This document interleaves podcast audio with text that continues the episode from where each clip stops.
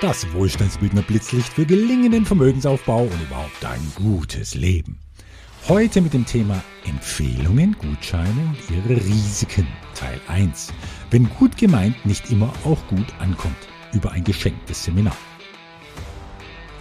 Weiterempfehlungen sind bis heute eine der Hauptquellen für das Seminarangebot der Wohlstandsbildner. Ja, besonders merke ich das zum Fest der Feste schlechthin in unserem Kulturkreis und das ist natürlich Weihnachten. Denn zu diesem Fest oder Festle, wie die Schwaben sagen, sind viele bereit, auch mal mehr Geld in die Hand zu nehmen, um jemandem eine Freude zu machen. Und dabei empfehlen und kaufen sie dann Dinge, die dem anderen auch wirklich etwas bringen sollen. Wie zum Beispiel ein Seminar, in dem man lernt, wie man Geld gut verwaltet und noch besser für sich arbeiten lässt. Diesem Bedarf, sei es zu Weihnachten, zu Jubiläen aller Art, und zu jedem anderen Tag natürlich, diesem Bedarf wollten wir entgegenkommen und haben dafür etwas gestaltet, das es so in der Seminarlandschaft noch nicht gibt oder zumindest nur ganz selten. Und davon will ich in diesem und im nächsten Blitzlicht berichten auch, weil ich weiß, dass viele längst gestandene Wohlstandsbildner von der Einführung des vielleicht hilfreichen Tools noch gar nichts wissen. Empfehlungen auszusprechen, weil man selbst von etwas überzeugt ist, das ist ja so eine Sache das ist immer mit einem gewissen Risiko behaftet, auch dann, wenn man am eigenen Leib schon spürt, wie gut etwas ist. Denn niemand kann sich doch sicher sein, dass das, was im eigenen Leben funktioniert, auch im Leben des anderen funktionieren wird. Nehmen wir also an, jemand, nennen wir ihn Udo, empfiehlt seinem alten Freund Klaus das Finanzseminar für Wohlstandsbildner, das ja den ambitionierten Titel trägt, vom Geldanleger zum Investor. Strategieseminar für finanzielle Souveränität. Boah.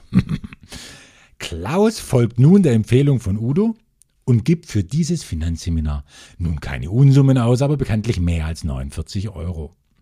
Denn Klaus verspricht sich ein wenig mehr Orientierung zu bekommen da ihm halt unser Finanzsystem mit jedem Jahr auch etwas wackeliger vorkommt. Und so richtig gut versorgt kommt er sich halt nicht vor mit seinen Versicherungen, ein bisschen betriebliche Altersvorsorge, irgend so ein Fonds, von dem er eigentlich gar nicht genau weiß, wie der läuft und wie lange noch läuft und was der macht und naja, in seinem Betrieb hat Corona auch schon für ganz schön viele Kündigungen gesorgt. Und deshalb denkt der Klaus, wenn ich auch ohne Job finanziell abgesichert wäre, naja, würde ich mich auch nicht beklagen. So denken und reden, ihr könnt es euch denken, Planer. Da hofft doch der Empfehlungsgeber Udo jetzt inständig, dass sein Tipp für das Finanzseminar auch bei Klaus auf Wohlgefallen, ja noch besser auf Begeisterung stößt. Leider kommt es anders. Wenige Tage nach dem Seminar ruft Udo seinen alten Kumpel an. Und das könnte dann ungefähr so klingen.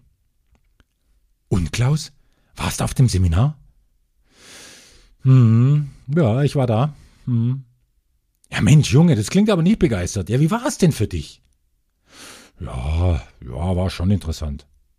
Jetzt komm, Klaus, jetzt mach mal den Mund auf. Also ich war damals begeistert, denn jetzt arbeite ich auch mit dem Zeugs, weißt du ja. Aber gerade mal interessant. Ja, hast du heute nur einen schlechten Tag oder hat dir das Seminar denn gar nichts gebracht? Nee, Udo.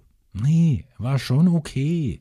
Ein bisschen lang war der Tag vielleicht. Der, wie ist er nochmal? Der Andreas, der hat das schon brutal überzogen. Da waren alle echt platt. Das fand ich jetzt nicht so dolle. Ja, wie sollst du denn da planen? Da haben ja auch einige sogar ihren Zug verpasst. Nee, nee, aber sonst, so mit ein paar Sachen konnte ich schon, ja, konnte ich schon was anfangen.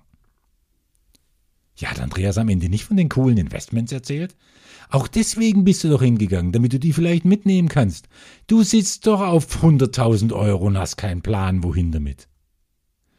Ja, doch, die hat er schon gezeigt. Das hat ja auch alles ganz nett und sinnvoll geklungen. Aber, hey, denkst du nicht auch, dass das ein bisschen zu gut klingt, um wahr zu sein? Hm?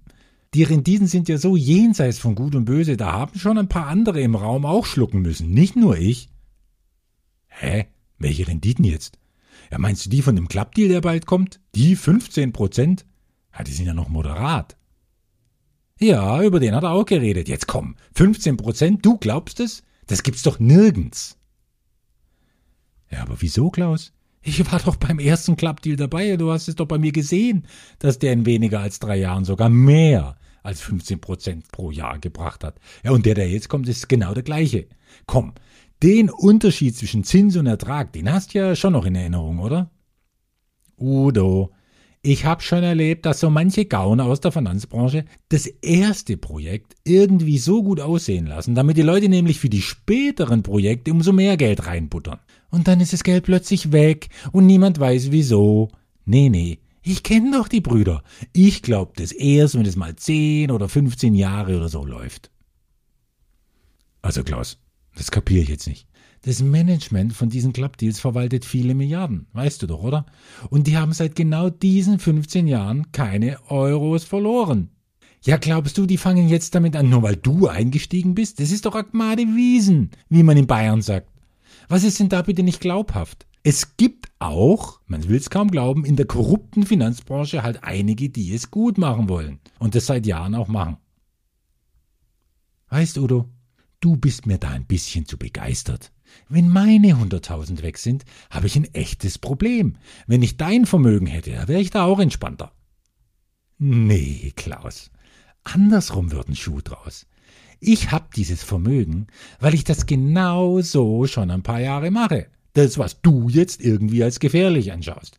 Aber okay, dann scheint es für dich halt nicht zu passen. Schade, hätte ich gern dabei gehabt. Aber dann ist es halt nichts für dich. Dann bleibst halt ein Geldanleger.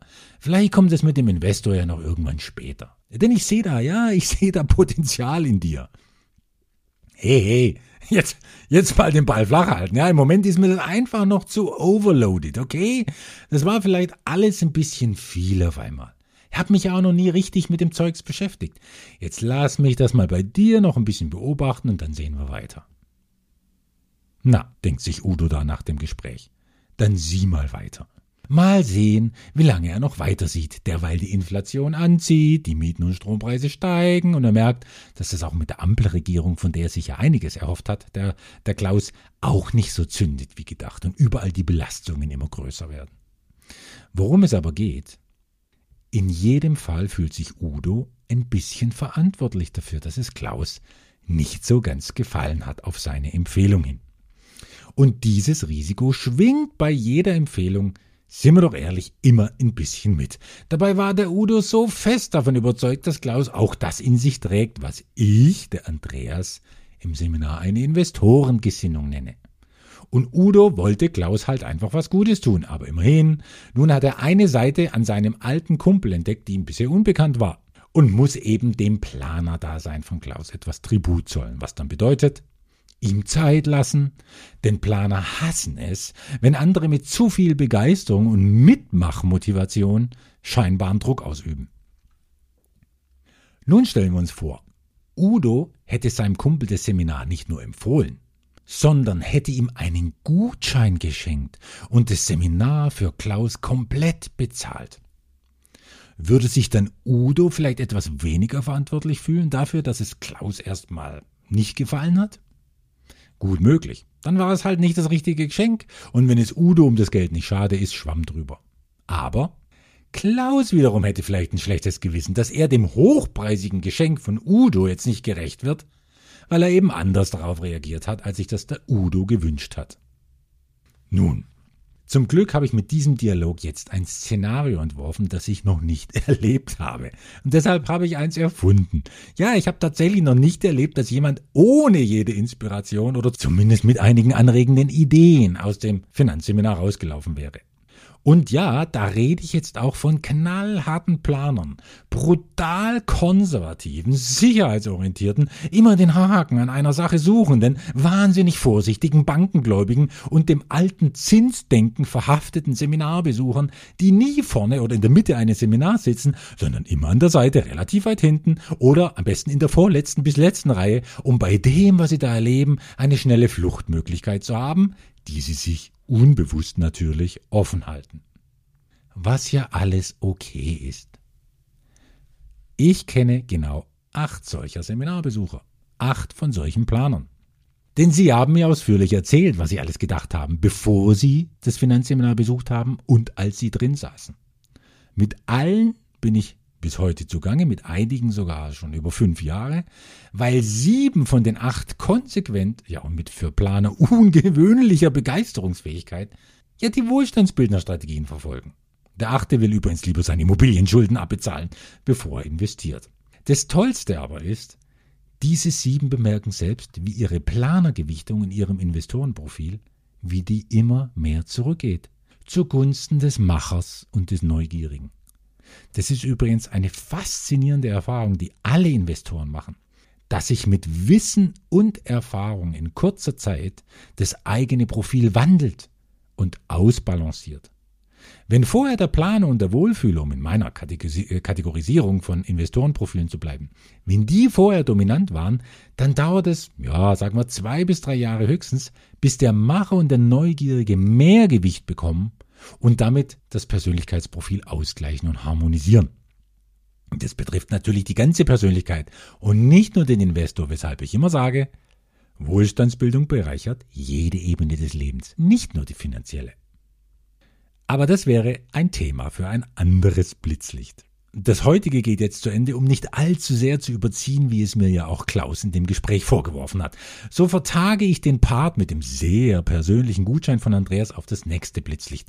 Denn dort präsentiere ich eine Lösung, die auch Klaus gefallen hätte und Udo entlastet, wären die beiden nicht von mir erfunden worden. Und wem von meinen Podcast-Hörern diese vier Investorenprofile, von denen ich gesprochen habe, nichts sagen, die sind eingeladen, ihr eigenes Profil auf der Wohlstandsbildner-Website unter Quiz und Co. herauszufinden. Für ein Leben in Fülle, bis bald, euer Andreas.